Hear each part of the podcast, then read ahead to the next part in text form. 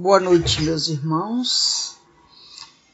Hoje, sexta-feira, dia de estudo do Livro dos Espíritos, e hoje nós continuamos no capítulo 2 da Lei de Adoração, dissertando com Kardec sobre os sacrifícios. Mas antes vamos fazer uma prece, rogando a Deus, o Pai de infinita bondade, para que, através desses benfeitores espirituais da casa de Abel Sebastião de Almeida, possamos ser intuídos, amparados, sustentados para esse estudo dessa noite, com o fim de esclarecermos-nos e assim facilitar a nossa caminhada na tua direção. Que o teu amor de bênção, Senhor, nos abençoe, nos ilumine e ampare, Senhor, agora e sempre, graças a Deus. Então, meus irmãos, nós vamos é, começando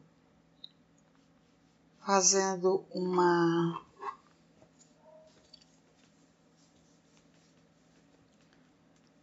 uma referência do Dicionário de Filosofia Espírita, por Lamartine Palhano Júnior, definindo sacrifício. E ele diz: ato ou efeito de sacrificar ou sacrificar-se. Oferta solene, pessoal ou coletiva à divindade. E encontramos também aqui uma matéria bastante interessante na Wikipédia, onde ele diz que a palavra sacrifício vem do latim sacrificium, que literalmente é a mesma coisa que ofício sagrado, também conhecido como imolação, oblação, oblata, oferenda ou oferta. É a prática de oferecer aos deuses, na qualidade de alimento, a vida designada como vítima de animais, humanos, colheitas planta e plantações, como ato de propiciação oculto. O termo é usado também metaforicamente para descrever atos de altruísmo, abnegação e renúncia em favor de outrem. Nós temos, é, com relação ao sacrifício, o item 1, Teologia do Sacrifício. Temos dentro desse mesmo item sacrifício na antiga Grécia, sacrifício no judaísmo, sacrifício no islã, no candomblé, no cristianismo. O item 2 nos fala sobre sacrifício animal, sacrifício humano, sacrifícios em jogos, em leituras adicionais e vamos às referências. Continuando, a teologia do sacrifício permanece uma questão em aberto, não apenas para as religiões que ainda realizam rituais de sacrifício, mas também para aquelas que não mais os praticam, ainda que suas escrituras, tradições e histórias façam menção a sacrifício de animais. As religiões apresentam diversas razões pelas quais os sacrifícios podem ser realizados desde a mais antiga antigo uso desse dessa prática. Então, os deuses necessitam do sacrifício para seu sustento e para a manutenção de seu poder, que diminuiria sem o sacrifício. Também, os, os bens sacrificiais são utilizados para realizar uma troca com os deuses que prometeram favorecer aos homens em retribuição pelos sacrifícios. A vida e o sangue das vítimas dos sacrifícios contém mana ou algum outro poder sobrenatural cuja oferenda agrada aos deuses. A vítima do sacrifício é oferecida como bode expiatório, um alvo para a ira dos deuses que de outra maneira recairia sobre todos os homens. Os sacrifícios privam as pessoas de comida e de outras comodidades e, como tal, constitui uma disciplina ascética. Coisas sacrificadas geralmente se tornam parte da renda da organização religiosa, por vezes base da economia para sustentar seus grupos e seus líderes. O sacrifício é, na verdade, parte de uma cerimônia. Por vezes é consumido pelos fiéis. Habitualmente incorpora uma forma de redistribuição em que os pobres obtêm parcela maior do que sua contribuição. Na Bíblia hebraica, Deus ordena que os israelitas ofereçam sacrifícios de animais no santuário ou tabernáculo. Quando os israelitas haviam chegado à terra de Canaã, ordenou-se que todos os sacrifícios terminassem, exceto os que aconteciam no Templo de Jerusalém. Na Bíblia, Deus pede sacrifícios como um sinal de sua aliança com o povo de Israel. O sacrifício também era feito para que Deus perdoasse os pecados, uma vez que o animal estaria sendo punido no lugar do pecador. Então, o sacrifício na antiga Grécia diz o seguinte: na religião da antiga Grécia, o templo não servia de lugar ao culto onde os fiéis se reuniam para celebrar os ritos. O templo é a casa de Deus e a que se consagrou. O lugar de reunião dos devotos era o altar exterior, o bomos, bloco de cantaria quadrangular onde se desen, desenrolava o rito central da religião grega, o sacrifício. O sacrifício era de origem alimentar, envolvendo um animal doméstico, como os que hoje vê, nos vê, servem de alimentos, que seguia numa procissão ritual até ao Bomos. A cabeça era cortada com uma espada curta, a machaira, que até ali estava dissimulada debaixo de cereal no cesto ritual, o canum, o sangue que jorrava sobre o altar era recolhido num recipiente, tal como ainda se faz no açougue ou matadouro, e abria-se o animal para se examinar as entranhas e, em especial, o fígado, de modo a concluir que o sacrifício era aprovado pelos deuses. No caso afirmativo, a vítima era esquartejada e dividida nas suas diversas partes, tarefa que atualmente se faz num talho. As gorduras e os ossos maiores, completamente descas, descarnados, eram deixados no altar para serem cremados, processo pelo qual se enviava o produto sacrificial aos deuses. Alguns dos pedaços internos, os esplanchna, eram grelhados em espetos neste fogo pelos executantes do rito e posteriormente distribuídos pelos mesmos, garantindo assim o contato entre os deuses e os executantes do rito.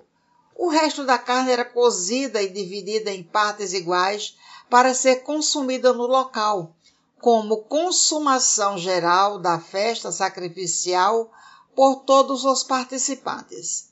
as peles e a língua eram entregues ao sacerdote ou cidadão imaculado que procedera ao sacrifício.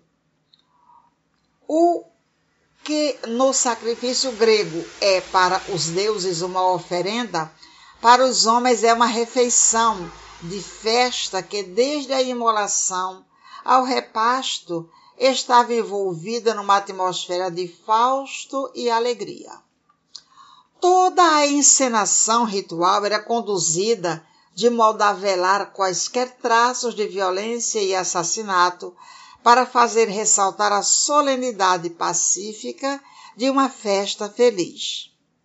O animal do sacrifício não chegava a perceber qual era o seu destino, e ninguém se horrorizava com o prospecto da sua morte.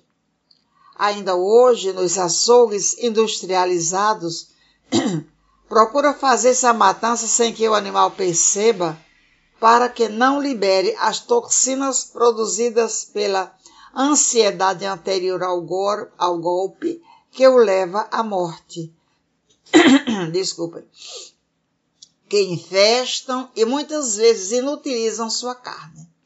Na sociedade grega antiga, não se comia outra carne que não fosse a dos sacrifícios temos o sacrifício no judaísmo,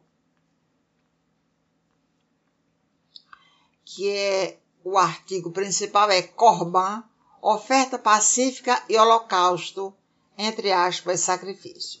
No judaísmo, o sacrifício é conhecido como corban, palavra oriunda do hebreu karov, que significa vir para perto de Deus. Judeus medievais como Maimonides reinterpretaram a necessidade dos sacrifícios. Em sua visão, Deus sempre colocava os sacrifícios abaixo de orações e da meditação filosófica. No entanto, Deus entendia que os israelitas estavam acostumados aos sacrifícios animais que as tribos pagãs realizavam como forma de comunicação com os seus deuses. Assim, na visão Maimônides, Maimônides. Era natural que os israelitas acreditassem que o sacrifício fosse necessário na relação entre o homem e Deus. Maimônides concluiu que a decisão de Deus de permitir sacrifícios era uma concessão às limitações psicológicas do homem. Era esperado que os israelitas passassem do sacrifício à adoração pagã em pouco tempo. Temos também o sacrifício no Islã. Sacrifício de um animal em língua árabe se diz kurban. No entanto, a palavra possui certa, em certas regiões uma conotação pagã. Na Índia, porém, a palavra quarbane é utilizada para o rito islâmico de sacrifícios de animais. No contexto islâmico, o sacrifício de um animal é comumente referido como udiyah, significando sacrifício. Como um ritual, é oferecido apenas em Eid ul-Adha. Os muçulmanos dizem que isso não tem nada a ver com sangue e ferimento. Está no Corão, capítulo 22, item é, versículo 37. Não é sua carne tampouco seu sangue que alcança Alá, mas sim a sua fé que o alcança. O sacrifício feito para ajudar os pobres e para recordar o profeta Abraão, que não se opunha a sacrificar o filho, de acordo com os muçulmanos, seria Ismael, a pedido de Deus. O animal a ser sacrificado pode ser um cordeiro, uma ovelha, uma cabra, um camelo ou uma vaca. Deve ser saudável e estar consciente. O rito islâmico de sacrifício é chamado Dab. Em nome de Alá, a garganta e as veias jugulares são cortadas rapidamente com faca bem afiada. A espinha dorsal e o pescoço não devem ser quebrados até que o animal pare de se mover, evitando dor ao animal. São explicitamente proibidas outras formas de sacrifício de animais, como morte a pauladas, eletrocução e perfuração do crânio com lança. A razão por que invoca o nome do Criador no momento do sacrifício é por alguns considerada equivalente à aceitação do direito do Criador sobre todas as criaturas. Trata-se de um tipo de permissão garantida ao autor do sacrifício. Resulta em sentimento de gratidão por poder comer a carne do animal sacrificado. A carne é normalmente distribuída entre os parentes necessitados. No entanto, dependendo do propósito e da ocasião, pode ser consumida pela pessoa que sacrificou o animal. Todos os animais devem ser sacrificados dentro das formas acima, não se importando se a carne será utilizada em comemoração religiosa ou consumo pessoal. Será então considerada halal e própria para consumo. Aí nós temos aqui outros tipos de sacrifício, né? Nós temos o sacrifício no candomblé, nós temos o sacrifício no cristianismo, né? É, que diz o seguinte: o sacrifício no cristianismo é missa, eucaristia e palavras de, da instituição. A maior parte da igreja cristã, católica e ortodoxa, o sacrifício em geral consiste em oferecer a Deus uma coisa sensível e destruí-la de alguma maneira para reconhecer o supremo domínio que ele tem sobre nós e sobre todas as coisas. Segundo as igrejas católica e ortodoxa, a Santa Missa ou Divina Liturgia é o sacrifício permanente da nova lei, deixando deixado por Jesus Cristo para ser oferecido a Deus pelas mãos dos seus sacerdotes. A Santa Missa é o sacrifício do corpo e do sangue de Jesus Cristo, oferecido sobre altares cristãos debaixo das espécies de pão e vinho em memória do sacrifício da cruz. O sacrifício da missa é substancialmente o mesmo que o da cruz, porque o mesmo Jesus Cristo que se ofereceu sobre a cruz é que se oferece pelas mãos dos sacerdotes, seus ministros, sobre os altares, mas quanto ao modo, pode porque é oferecido o sacrifício da missa difere do sacrifício da cruz, conservando, todavia, a relação mais íntima e essencial com ele.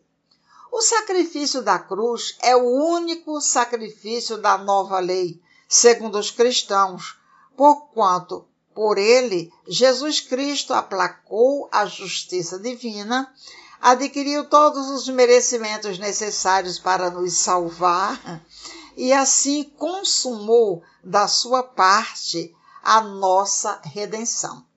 São estes merecimentos que ele aplica aos fiéis pelos meios que instituiu na sua igreja, entre os quais está o santo sacrifício da missa. A missa chegou ao seu ápice com as palavras da consagração, momento em que ocorre o sacrifício propriamente dito, as palavras da consagração do pão e do vinho na missa latina são, respectivamente, é isto é o meu corpo, este é o meu cálice, é o cálice do meu sangue do novo e eterno testamento, mistério da fé que será derramado por vós e por muitos para a remissão dos pecados. Os sacerdotes cristãos oferecem o sacrifício da missa para quatro fins. Primeiro, honrar a Deus como convém, e sob este ponto de vista, o sacrifício é latrêutico. Para dar-lhes graças pelos seus benefícios, e sob este ponto de vista, o sacrifício é eucarístico. Para aplicá-lo dar-lhe a devida satisfação pelos pecados para sufragar as almas do purgatório e, sob este ponto de vista, o sacrifício é propiciatório. Quarto, para alcançar todas as graças que nos são necessárias, e sob este ponto de vista, o sacrifício é impetratório. Aí nós temos aqui sacrifícios animal, sacrifício humano. O sacrifício animal é o ritual em que se mata um animal como preceito de uma religião, praticado por muitas religiões como maneira de se agradar a Deus ou aos deuses ao mudar o curso da natureza.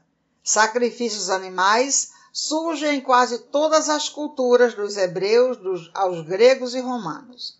O sacrifício humano é também chamado de sacrifício vicário ou sacrifícios humanos na América pré-colombiana e sacrifício humano na cultura asteca e libelo de sangue.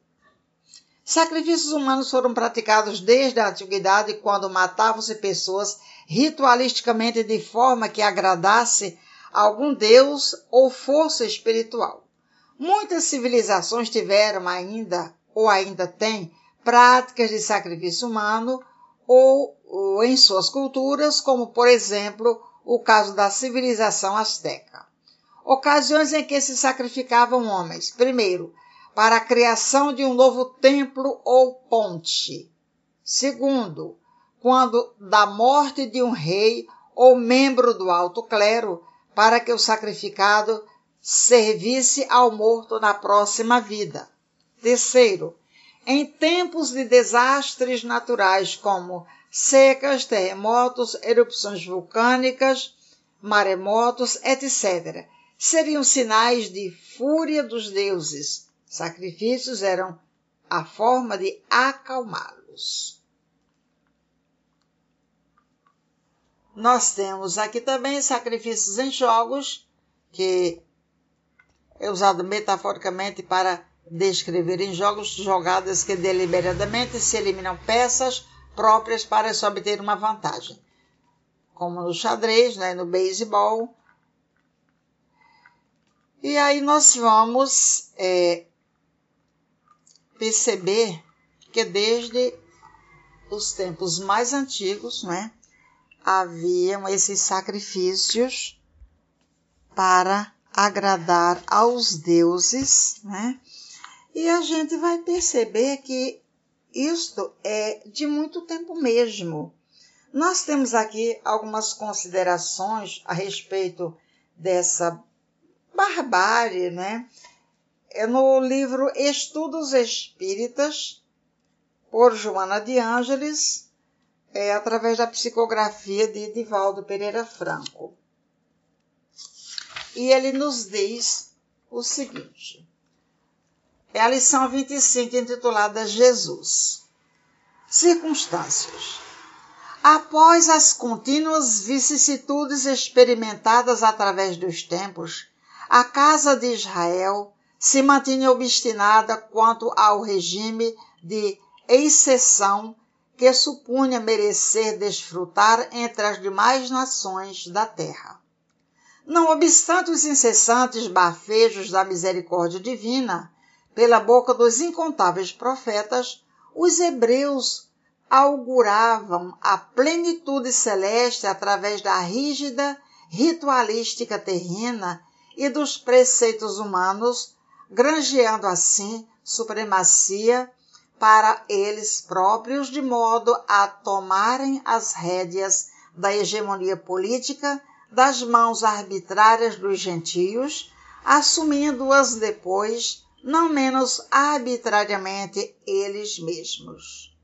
Aqueles eram, portanto, sem dúvida, dias contrastes e paradoxos sob qual, quaisquer aspectos em que fossem considerados.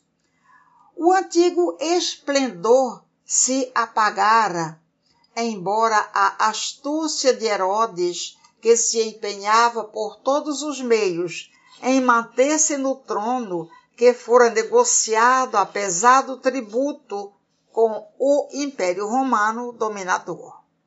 Em consequência, os valores éticos, desde há muito em oportunidade de espraiarem o conceito é, veneratio vitae das antigas tradições, ora renascido, eram manipulados a bel prazer das circunstâncias em que o absolutismo da força trabalhava esmagando as diretrizes do direito.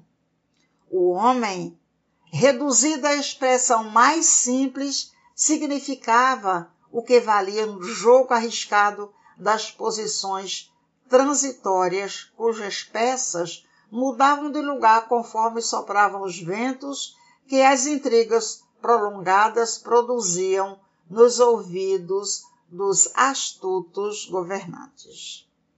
Não apenas em Israel ocorria isso. As cidades vencidas eram disputadas por ambiciosos arbítrios, argentários, não, árbitros argentários que logo se transformavam em espólios inermes, com as garras da rapina irreversível até a consumação pelo desfalecimento total. Na capital do império, a voz das legiões assustava o Senado, e apesar de as leis elaboradas no período do divino César, tão estroina e venal, enquanto poderoso soldado, permanecerem em vigor, Augusto assumira o poder em circunstâncias muito singulares e complexas. Amante da paz, chegava ao trono após lutas cruentas e sanguinárias. Esteta e frágil, prometer arrancar ao Egito Antônio e arrastá-lo galé até as escadarias do Senado, ante o delírio do povo, demonstrando força e audácia, o que não conseguiu em razão do nefário suicídio duplo que aquele e Cleópatra se impuseram em fuga espetacular à responsabilidade. Idealista, esmagara contínuas rebeliões que lavraram por toda parte. Acoimado por enfermidades constritoras, no entanto, estimulou as artes, a filosofia, a literatura e de tal forma que o seu foi o período áureo. Apesar disso, padecia no lar terríveis flagícios morais que o martirizavam, tendo lenidas somente as ulcerações íntimas. Quando se empolgava ante as massas deslumbradas que o ovacionavam na tribuna de ouro a que assomava nos inesquecíveis espetáculos públicos. O mundo era então imensurável caldeira de aflições. Os nobres ideais da humanidade de todos os tempos vicejavam efemeramente para logo sucumbirem. O carro da guerra dizimava cidades inteiras e a ferocidade dos homens pouco diferia das expressões selvagens das feras. Ao lado do poder externo destrutivo, o culto do prazer atingia expressões dantes não igualadas nem sequer sonhadas.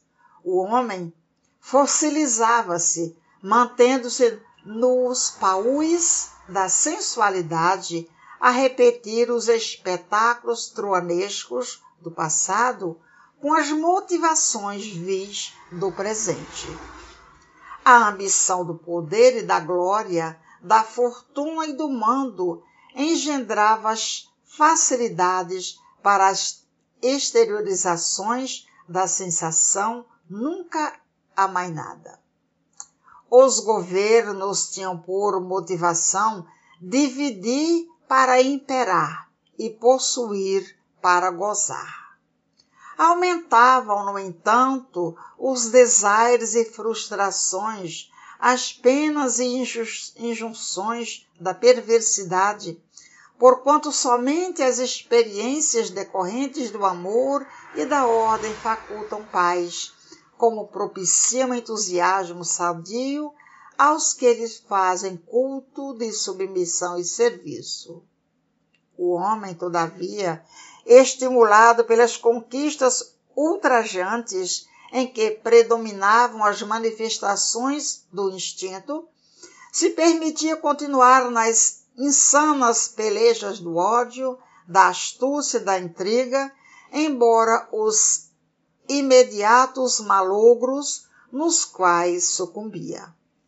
De um lado, as inspirações divinas através das musas e se a se manifestarem nos súditos, nos artistas e filósofos, conclamando a beleza, a cultura, a fé.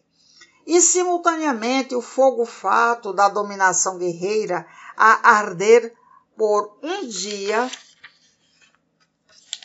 para logo se consumir em treva densa, na qual as sombras de horror chafurdam no desespero inominável. O instinto animal lutando por domínio e a inteligência sonhando para, pela fixação do sentimento e da razão.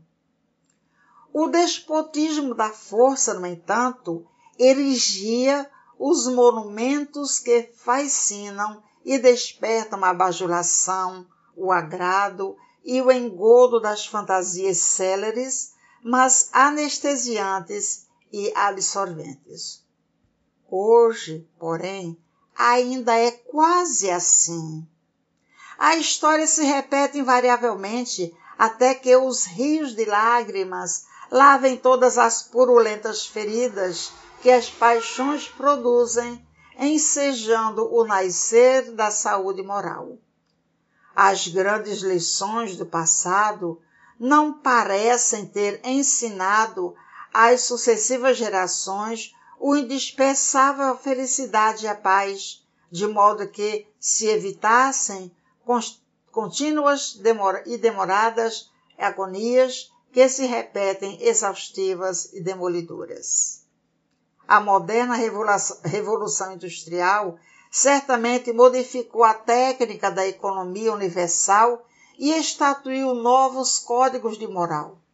Simultaneamente, estimulou o relaxamento dos valores éticos e humanos, reduzindo o homem à condição mínima ante as conquistas da máquina.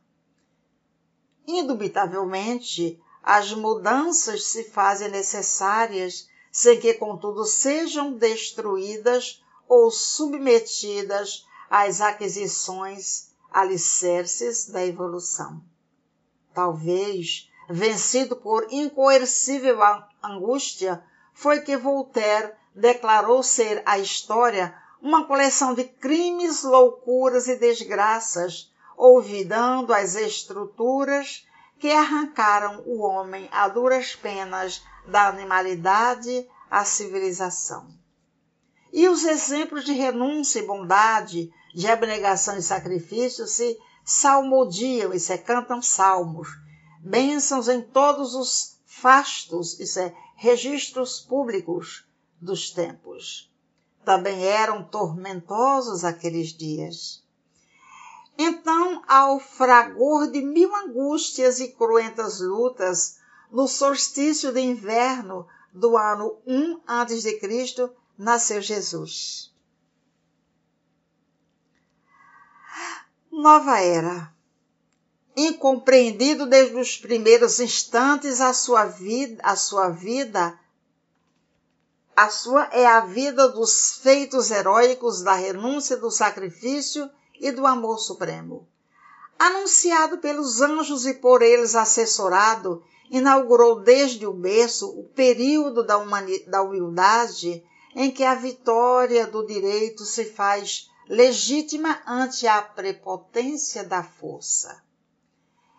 Elegendo o bucolismo das paisagens verdejantes e a adusta aridez das montanhas, onde o horizonte visual se confunde à distância, entoou o hino mais estoico e nobre que jamais foi modulado na terra, de tal modo que nenhum clamor conseguiu abafá-lo ou qualquer tormenta logrou silenciá-lo.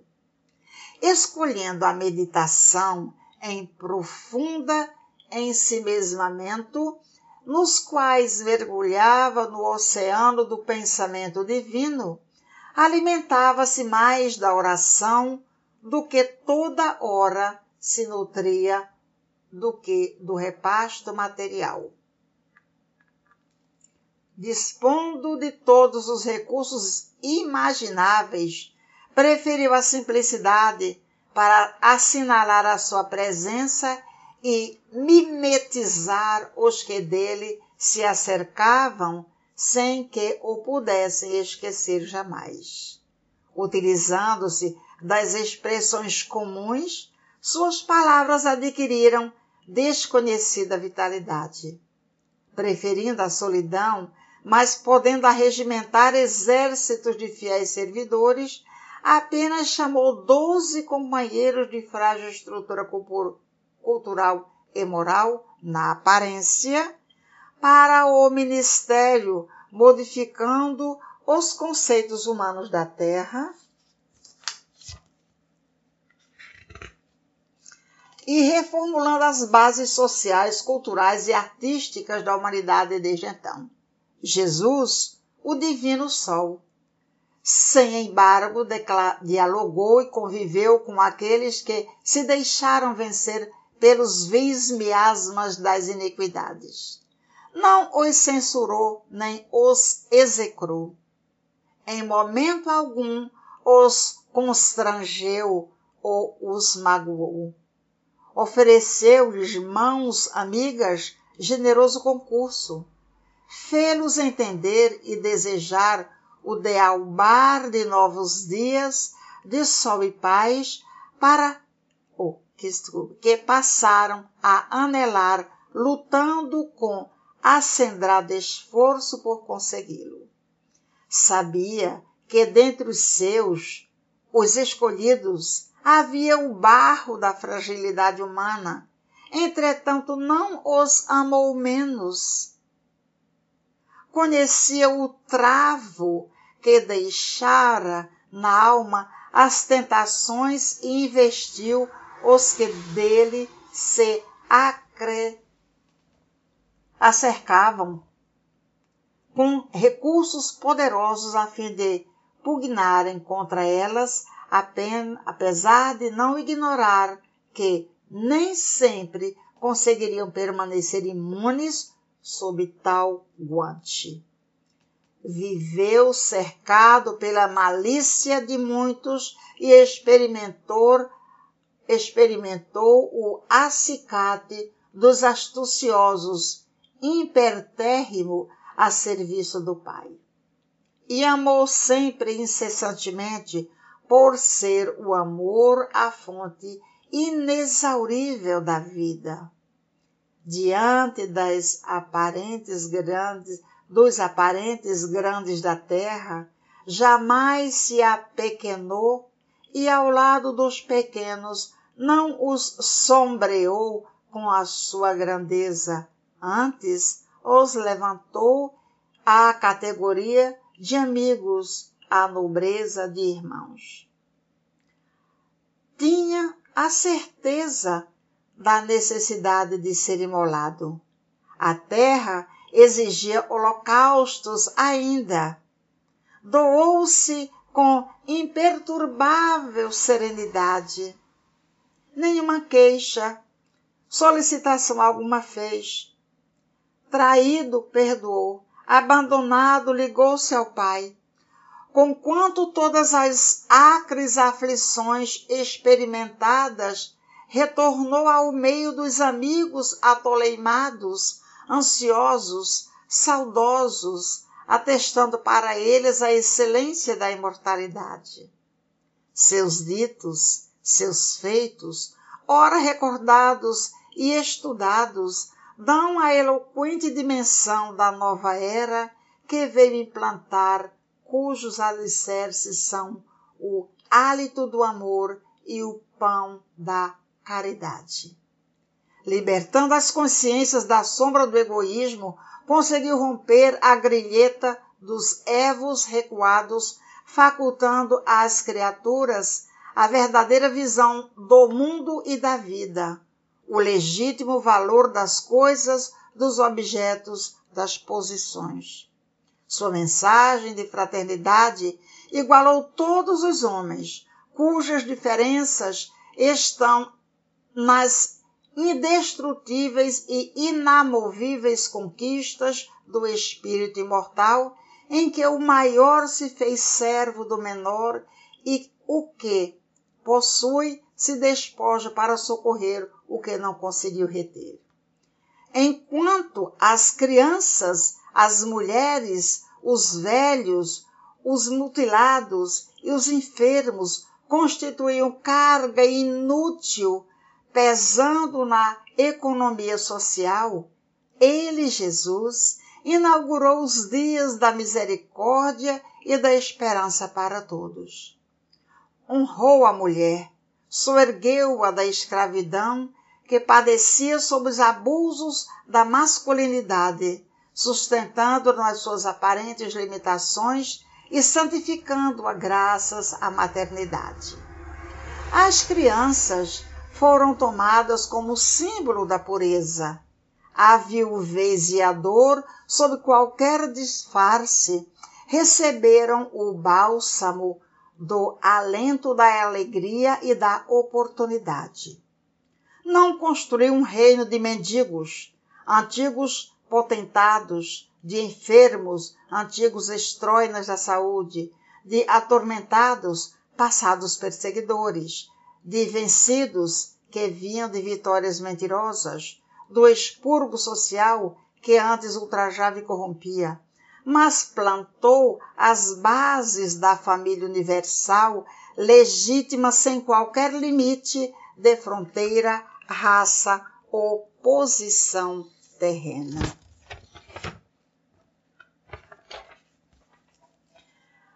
Os pródromos da nova era nele começaram a se de, e se desenvolveram pelo futuro do tempo melhor. Jesus e o Espiritismo. Em face da decadência do pensamento cristão mediante as naturais injunções humanas através do tempo, deturpa deturpações estas esperadas e compreensíveis em considerando o estágio evolutivo em que se encontrava o homem, Jesus prometeu o Consolador, que se encarregaria de restabelecer os ensinos na sua pureza primitiva e completar as necessidades intelectuais das criaturas no período das investigações científicas e culturais. Sob sua direção, as vozes dos céus voltariam à terra a fim de consolar os homens, consolidar neles as aspirações libertadoras. Sem o perigo de novas injunções negativas, porque o advento do Espírito de verdade facultaria mais amplas possibilidades de intercâmbio entre as duas esferas da vida, a material e a espiritual, os espíritos impediriam, no momento propício, as clãs, as transturbações humanas que ameaçassem a sua inteireza doutrinária e moral. O Espiritismo, portanto, veio restaurar o cristianismo e o fato espírita fundamentou a existência de Jesus, repetindo na atualidade as realizações do pretérito, enquanto despia das fantasias do miraculoso e do sobrenatural os eventos e realizações normais inusitadas quanto legítimas. Ao tempo em que sondas e naves espaciais se adentram pelo sistema solar, tentando decifrar-lhe alguns enigmas e os observatórios radioastronômicos escutam o pulsar das estrelas, buscando a linguagem da vida nelas existente, enquanto instrumentos sensíveis penetram nas partículas infinitesimais, estudando-as e compreendendo a sua constituição, os espíritos retornam, proclamando a experiência imortalista além da sepultura e a vida inteligente precedente ao berço, em sublime epopeia de inigualável grandeza para o ser humano. Nem extinção do ser, nem sofrimento perene para o espírito. Vida estuante, sim, meta felicidade e vida total. Confirmando Jesus, Kardec consubstanciou o Paracleto. Afirmando Kardec, Jesus pelos Espíritos voltou à Terra a ampliar-lhe infinitamente os horizontes na direção das galáxias. Jesus, o excelso Rei Solar. Espiritismo, estrela fulgurante e sempre luminescente no mundo. Qual o tipo mais perfeito que Deus tem oferecido ao homem para lhe servir de guia e modelo? Questão 625 do Livro dos Espíritos. Assim como Cristo disse, não vim destruir. Desculpem. A questão 625, o tipo mais perfeito é Jesus. Então, aqui nós temos é, do Evangelho segundo o Espiritismo, assim como Cristo disse: Não vim destruir a lei, porém cumpri-la, também o Espiritismo diz: Não venho destruir a lei cristã, mas dar-lhe execução. Nada ensina ao contrário do que ensinou Cristo, mas desenvolve, completa e explica em termos claros e para toda a gente o que foi dito apenas sob forma alegórica vem cumprir nos tempos preditos o que o Cristo anunciou e preparar a realização das coisas futuras. Ele é, pois, obra do Cristo que preside conforme igualmente o anunciou a regeneração que se opera e prepara o reino de Deus na terra. Está no Evangelho segundo o Espiritismo, por Allan Kardec, no capítulo 1, no item 7. Kardec pergunta aos espíritos sobre sacrifícios na questão 669. O uso dos sacrifícios humanos remonta à mais remota antiguidade.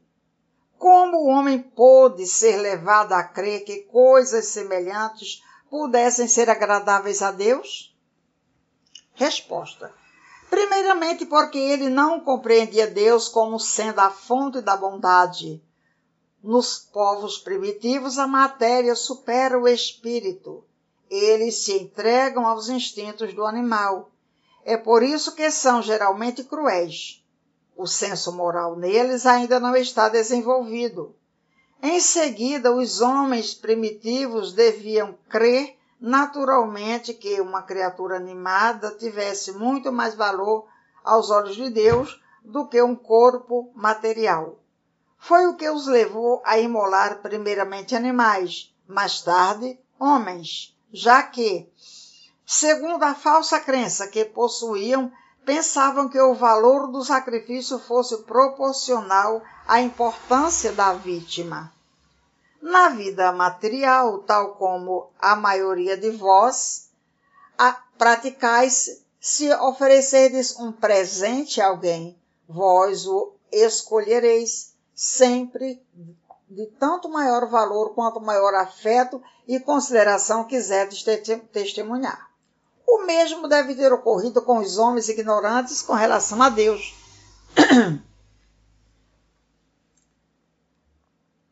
a subperguntar. Desse modo, os sacrifícios dos animais teriam precedido os sacrifícios humanos?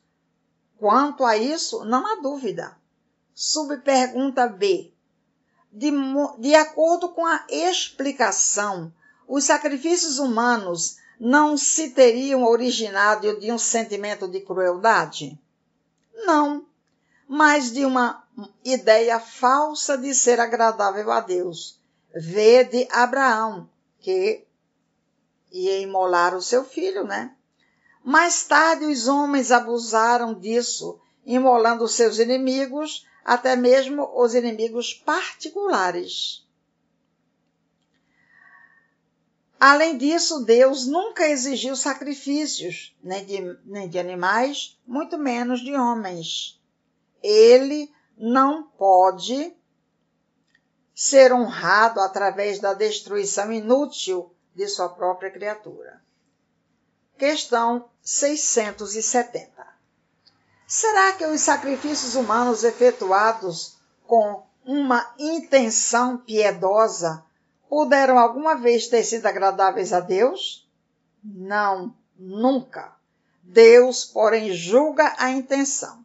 Sendo os homens ignorantes, podiam acreditar que praticassem um ato louvável ao imolar um dos seus semelhantes neste caso. Deus se ligava apenas à ideia e não ao fato. Os homens, melhorando-se, deviam reconhecer seus erros e reprovar esses sacrifícios que não condiziam com o pensamento de espíritos esclarecidos. Digo, esclarecidos, porque os espíritos achavam-se então envolvidos pelo véu material, mas através do livre-arbítrio podiam ter uma leve ideia de sua origem e do seu fim. Muitos já compreendiam por intuição o mal que praticavam, porém não deixavam de praticá-lo para satisfazer suas paixões. 671. O que devemos pensar das guerras chamadas santas? O sentimento que leva os povos fanáticos a exterminar o maior número possível daqueles que não comungam de suas crenças, tendo em vista ser agradáveis a Deus, poderia ter a mesma origem daquele que os iniciava outrora ao sacrifício dos seus semelhantes? Eles são impelidos por maus espíritos e, fazendo a guerra aos seus semelhantes, vão contra a vontade de Deus, que diz que se deve amar seu irmão como a si mesmo, com todas as religiões, ou melhor, todos os povos adorando o mesmo Deus, qualquer que seja o nome que lhe atribuam, porque empreender entre si guerra de extermínio apenas porque suas religiões são diferentes ou por não ter ainda atingido o progresso da, dos povos esclarecidos? Os povos são desculpáveis por não acreditarem na palavra daquele que o Espírito de Deus animava e que foi enviado por ele, principalmente se não o viram e se não lhe testemunharam os atos. E como querereis, quereríeis que acreditassem nessa, nessa palavra de paz, quando a ides levar empunhado a espada? eles devem se esclarecer e devemos procurar fazê-los conhecer sua doutrina através da persuasão e da brandura, e não pela força e pelo sangue. A maioria de vós não acredita nas comunicações que temos com certos mortais. Por que quereríeis que estranhos acreditassem na vossa palavra quando vossos atos desmentem a doutrina que pregais. 672. A oferenda dos frutos da terra feita a Deus tinha mais mérito aos seus olhos do que o sacrifício de animais? Já vos respondi, dizendo-vos que Deus julga a intenção e que o fato tinha pouca importância para ele. Evidentemente, era mais agradável a Deus ver que lhe ofereciam frutos da terra do que sangue das vítimas. Como vos temos dito e sempre o repetiremos, a prece dita do fundo do coração é cem vezes mais agradável a Deus do que todas as oferendas que lhe possais fazer. Repito que a intenção é tudo e o fato é nada. 673. Não haveria um meio de tornar essas oferendas mais agradáveis a Deus, consagrando-as ao alívio daqueles a quem falta o necessário, e neste caso, o sacrifício dos animais praticado com um fim útil não seria meritório, já que era abusivo quando para nada servia? Ou só era proveitoso para aqueles de que nada precisavam? Não haveria algo de verdadeiramente piedoso em consagrar aos pobres as primícias do, dos bens que Deus nos concedeu na terra? Deus abençoa sempre aqueles que fazem o bem. Aliviar os pobres e os aflitos é o melhor meio de honrá-lo. Não digo como e com isto que Deus desaprova as cerimônias que realizais para orar a Ele. Porém, há muito dinheiro que poderia ser empregado mais utilmente do que o é. Deus ama a simplicidade em todas as coisas. O homem que se prende às exterioridades e não ao coração é um espírito de visão estreita. Considerai se Deus deve se prender mais à forma do que ao fundo. Refletir, né, meus irmãos? Agora, a gente vai percebendo também que Kardec nos diz no capítulo 10, nos itens 7 e 8 do Evangelho segundo o Espiritismo, que o sacrifício mais agradável a Deus foi ensinado por Jesus de Nazaré quando disse: Se, portanto, quando fordes depor vossa oferenda no altar, vos lembrardes de que o vosso irmão tem qualquer coisa contra vós, Deixai aí a vossa dádiva junto ao altar e ide antes reconciliar-vos com os vossos irmãos. Depois então voltai a oferecê-la. Está no Evangelho de Mateus, no capítulo 5, versículos 23 e 24. Deus abençoa sempre aqueles que fazem o bem e alivia os pobres e os aflitos, é melhor meio de honrá-lo. E também tem nesse mesmo capítulo que o melhor sacrifício a Deus é aquilo que nós possamos fazer é? dos nossos próprios impropriedades, isso é, nos transformando, fazendo o mínimo que a gente até possa, mas que seja com um coração já expungido de todo o sentimento de animosidade. Então, é a melhor coisa para agradar a Deus é a gente sacrificar os nossos próprias paixões, né? E assim a gente vai perceber que Jesus, o Mestre amado, né?